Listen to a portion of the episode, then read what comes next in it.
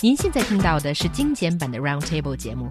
想收听并下载一小时完整节目，可以打开网站 c r i e z f m dot com，点击 Roundtable。Podcast 用户可以搜索“圆桌会议”。Let's first revisit an old tune.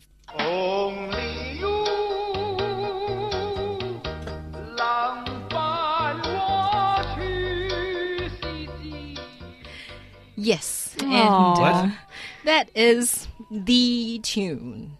The you know, tune that will what? bring back a lot of memories because of this film yes. of uh, Steve Chow called Da Hua and I, singing only you. Yes. Well, that's that's a remake of the of the song. Okay. Yeah, but it's a hilarious remake. And uh, okay, I wasn't yes. sure if that was um, genuine rendition. No, I think all the Chinese who are listening right now, apart from those uh, born maybe uh, in the 1990s, maybe uh, everyone would have listened to this song and this version of the song. So the iconic comedy series A Chinese Odyssey or 大话西游 will reopen in Chinese theaters next Friday. It's the representative work of Hong Kong actor-director Stephen Chow and was very popular on the mainland about a decade ago.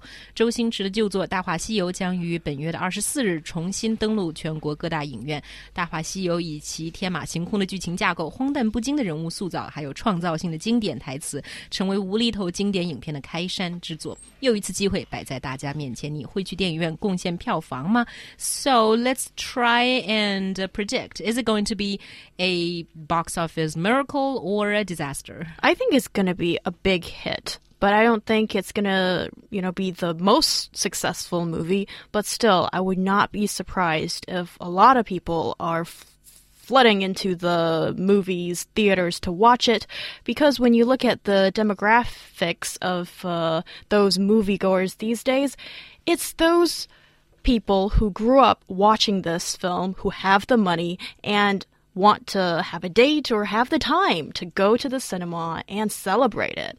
And since um, we never really had a chance to buy the ticket to go to the cinema and watch it originally, and now you've got the money and the chance, why not? And I was really surprised by all the sentimental messages on WeChat and Weibo talking about, oh, we owe this to Steve Chow and we're giving it back to him now.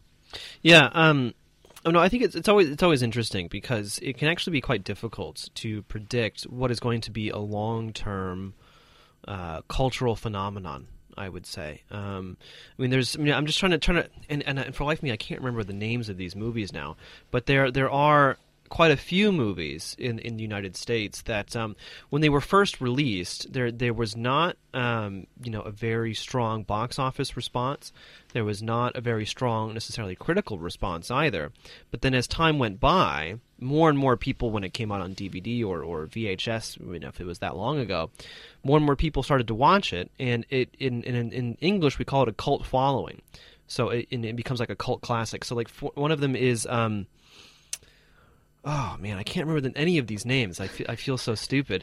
But um, there's there's there, there's one of them which um, honestly I, I hated it. Uh, sorry, the the Rocky Horror Picture Show. That, that that's a perfect example. I hated the movie. Uh, I, I thought I've always thought it was really stupid. But if you look at the number of people in the U, in the in the U.S. that go to like these Rocky Horror Picture Show events, that uh, that that uh, watch it, you know, as often as as they can, um, you know, who are real movie buffs and and and they like uh, Tim Curry, who's one of the main actors. Um, you'll see that that this that this is a real phenomenon inside of culture where for whatever reason I mean maybe it, maybe it was a marketing problem maybe it was too early for its time that that kind of problem um, there are a lot of cultural products that just do not hit their stride until years or perhaps even decades uh, after they were actually produced. And I think that's really kind of what we see here. I mean, in 1995, when it was released in the mainland, it only it only got screened for like two days uh, because no one wanted to go watch it because everyone thought it was just so bad. Um, and honestly, it still is pretty bad from what uh, I've seen. um, but at the same time, I mean, that doesn't. I mean, it's it's hard. How do you? It's hard to explain exactly what it is that draws people to things like it, but it's hard to argue that it has a very strong cultural force. Yes, it is certainly one of those iconic films, and I think it's probably one of the, the only one that has received this kind of popularity and treatment because initially it received a lukewarm response. Let's and but why is that? I don't think it's because it's bad, but it was new and it was uh, you know postmodern and this kind of comedy, which is essentially this film is actually like a romance tragedy, but packaged in a comedy. And that was, you know, that was just a new, refreshing for people, and people at first didn't get it until um, I think it had a lot to do with the specific time when it was released. When in 1995, when it first came out, didn't really go that well. And then in 1998, 1999, when the uh, film school, film academy students started to get their hands on it and thought, wow, this is great stuff. And then there was this amazing word of mouth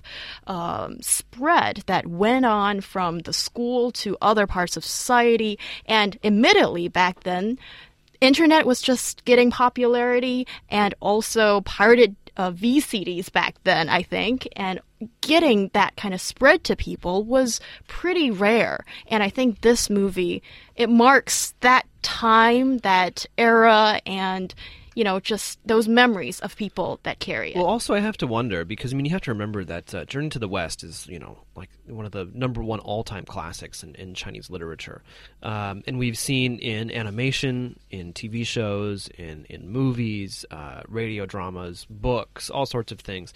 Um, you know this story done over and over and over and over again, usually in, in a very similar way, um, or at least you know be pretty being pretty faithful to the original text.